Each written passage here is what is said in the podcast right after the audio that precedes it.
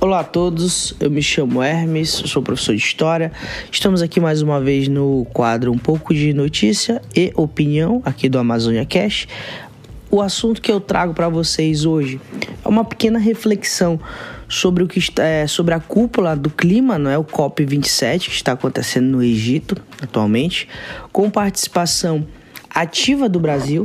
O Brasil está participando de forma ali quase que como um protagonista, mas não no sentido bom, eu vejo, mas sim no sentido de realmente cobrar uma postura do Brasil a qual é, é necessária.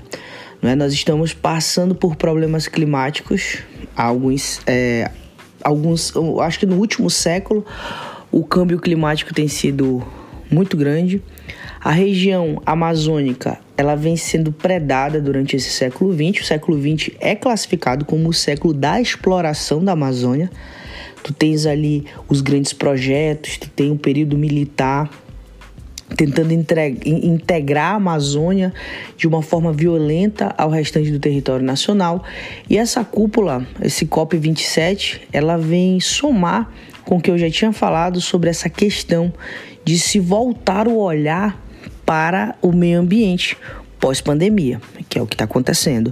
É, o Brasil ele vai para lá nesse momento já como um, um governo é, de transição. Tu não te, o governo Bolsonaro ele passa, não é, a, a, ser substituído pelo governo Lula agora em 2023 e tu já tem uma cobrança muito grande para as questões ambientais nesse governo que vai iniciar agora em 2023.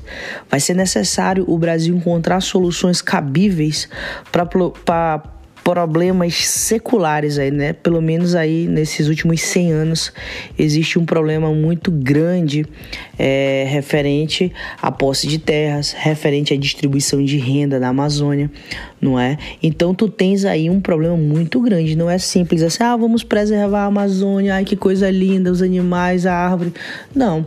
A fala do governador Helder Barbalho foi muito feliz, uma fala que ele fez sobre a questão é, da liderança a qual o Pará exerce na região amazônica e sobre a questão que sobre a questão é, da preservação da floresta, mas também nós não devemos esquecer sobre é, a Amazônia urbana, a qual a pesquisadora geógrafa e historiadora Beta Becker tanto falou. Não é? As zonas urbanas da Amazônia elas estão entregues ali à própria sorte. O saneamento básico não chega em todas as regiões, a educação não chega em todas as regiões. Tu tens ali quase que um, um abandono dos governos públicos. Isso não é de quatro anos para trás, isso é muito anterior à, à, à política atual muito anterior. O norte ele se desenvolveu paralelamente ao restante do Brasil. E isso está sendo cobrado um preço agora é, referente a essa preservação do meio ambiente, a qual não acontece na região norte. Claro que existe lampejos ali de uma preservação ambiental, mas o que se vê de modo geral é uma é uma algo predatório referente à Amazônia, é? um, olhar predatório é, são as grandes mineradoras, são os grandes projetos ainda vinculados a essa imagem de Amazônia. E tu tens aí um crescimento também nas zonas urbanas de modo desordenado, que prejudica, óbvio, a qualquer tipo de preservação. O Brasil ele vai para essa COP 27 tentando fazer alianças, mas tentando também é, falar para o mundo assim: olha, nós vamos preservar. Mas falar é muito fácil. Na prática, eu creio que vai ser muito complicado é, tentar tirar as oligarquias as quais estão enraizadas na Amazônia e que estão atreladas a, essa, é, a, esse, a esse vício predatório que existe na Amazônia. Tá? O desmatamento, a venda de madeira ilegal para países desenvolvidos que acontece, o tráfico de animais silvestres que acontece, é, a grilagem de terra que acontece. Então, a solução não é simples como o, o, é pintado. Ah, nós temos que preservar, preservar, preservar. Mas na verdade, o grande problema é, da Amazônia é a organização. O grande problema é a falta de distribuição de renda a qual o Brasil vem praticando no pós-guerra. A economia brasileira no pós-guerra, ela é uma economia que não distribui, cresce aos alavancos e ela não estabiliza. Quando o ideal seria estabilizar, crescer e distribuir. Nunca, se, nunca acontece esses, essas três coisas ao mesmo tempo. Sempre tu tens ali uma, é, uma priorização de um crescimento aos alavancos e só quem fica rico de verdade é uma meia dúzia ali de, de amigos do rei, por assim dizer, não é? O próprio livro do Peripeti, do professor da, da UFPA, o Chão de Promessas, vai falar sobre esse vazio é, do desenvolvimento, esse discurso de desenvolvimento que fala em progresso, integração, mas realmente e, e fica no papel.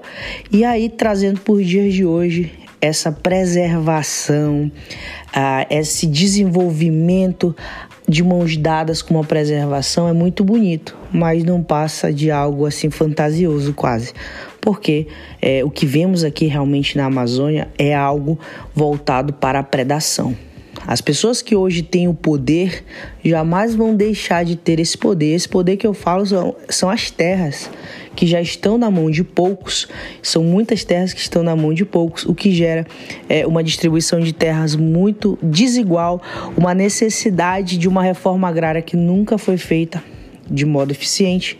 Tudo isso gera um ambiente caótico a qual a Amazônia está atrelada. Então, os discursos é, sobre esses desafios que o Brasil tem, é, eles são muito mais viscerais. Não é simplesmente, ah, nós vamos diminuir as queimadas, ah, nós vamos receber o, um bilhão de euros do Fundo de Preservação da, pela Suécia, nada disso. A COP27 ela serve para o Brasil é, prestar contas ao mundo, não é? da floresta, prestar contas, mas criar desafios ainda maiores, porque é, não é fácil cuidar de uma região tão grande não é barato e é muito difícil resolver problemas viscerais os quais estão instalados aqui na Amazônia. No mais, até a próxima e é isso aí.